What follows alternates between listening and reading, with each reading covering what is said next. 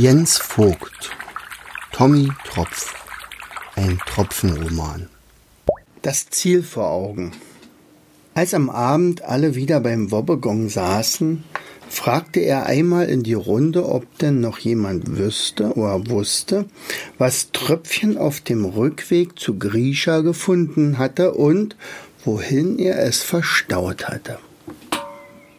Ich weiß es, sagte die kleine Languste als erste. Das war ein Stückchen Birkenrinde, auf dem etwas geschrieben stand. Und versteckt hat er es in seiner Tasche, rief stolz der Lachs, der sich immer alles ganz genau vorstellte, wenn der Wobbegong erzählte. Okay, na wollen wir sehen, wie es weitergeht. Wir wissen, wohin wir aufbrechen müssen, rief Tröpfchen Grisha schon vom Weiten zu.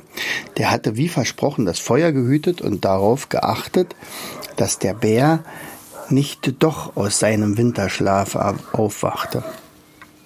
Ach ja? Und woher kommt Erkenntnis? Hat euch etwa ein vereistes Mammut verraten das? Tommy setzte sich neben den Feuerbewacher. Grisha warf noch einen Scheit Holz ins Feuer, das sofort aufloderte. Ein zweites Mammut haben wir nicht gefunden, sagte Tröpfchen aufgeregt. Dafür aber eine Quasselstrippe, die ständig irgendwelche Zahlen zählt. Ah, kenn ich, ist wie Rina Tumdorfskaya. Und hinter vorgehaltener Hand flüsterte er Tommy zu, ich glaube, die hat nicht alle Zacken am Kristall. Und laut fügte er hinzu, ich hoffe, ihr habt sie nicht mitgebracht, sonst ist vorbei mit Ruhe in Höhle. Und nun sagt, woher ihr, wohin ihr müsst. Was ist nächstes Ziel? Eine Wüste. In einer Wüste hat es noch nie geschneit. Kennst du hier in der Nähe eine Wüste?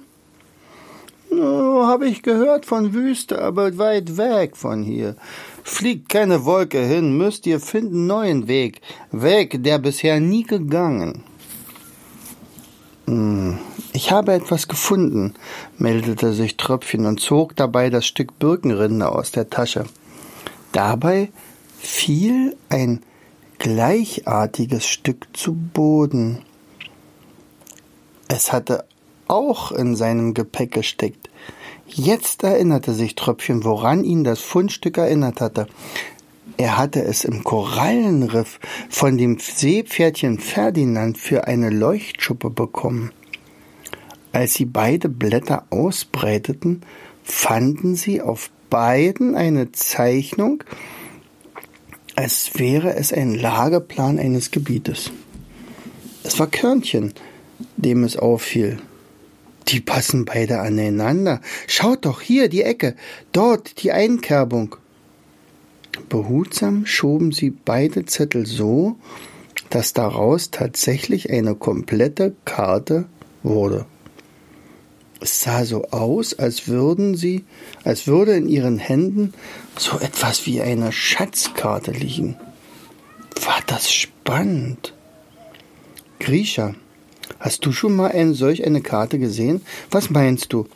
Wird sich beim Kreuz, was meinst du, wird sich beim Kreuz befinden? Ist nicht Karte von Gegend hier. Aber vielleicht ihr habt gefunden Karte von Schatz. Während nun Staubi und Körnchen das Feuer bewachten, erkundeten die anderen die Gegend rund um die Höhle. Vielleicht würden sie ja jemanden treffen, der einen Weg zur Wüste wüsste. Die Sonne war aufgegangen und alles um sie herum glitzerte.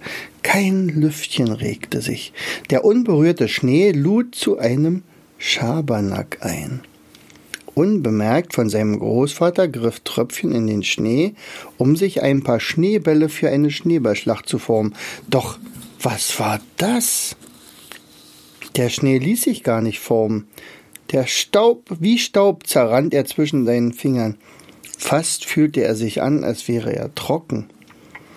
Griecher, was ist das für ein Schnee bei euch?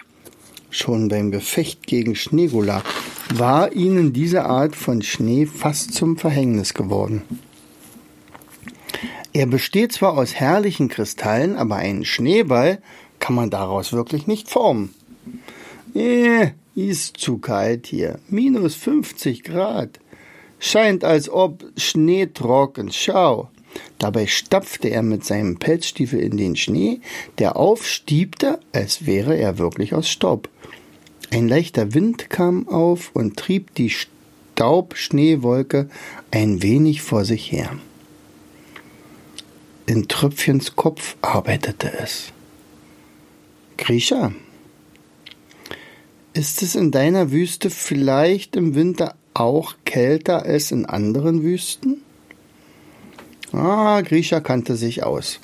Nicht so kalt wie hier, aber Frost im Winter garantiert. Dann müsste es klappen.